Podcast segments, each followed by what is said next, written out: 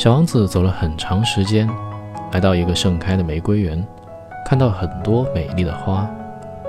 小王子原来认为自己拥有的花是独一无二的，其实只是普通的一朵。自己怎么配做伟大的王子呢？The little prince discovers a garden of roses.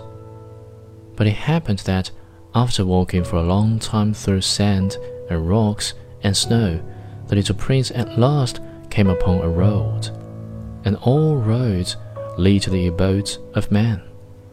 Good morning, he said. He was standing before a garden all abloom with roses. Good morning, said the roses. The little prince gazed at them. They all looked like his flower. Who are you? he demanded, thunderstruck. We are roses, the roses said and he was overwhelmed with sadness. His flower had told him that she was the only one of her kind in all the universe. And here were 5,000 of them, all alike, in one single garden. She would be very much annoyed, he said to himself, if she should see that.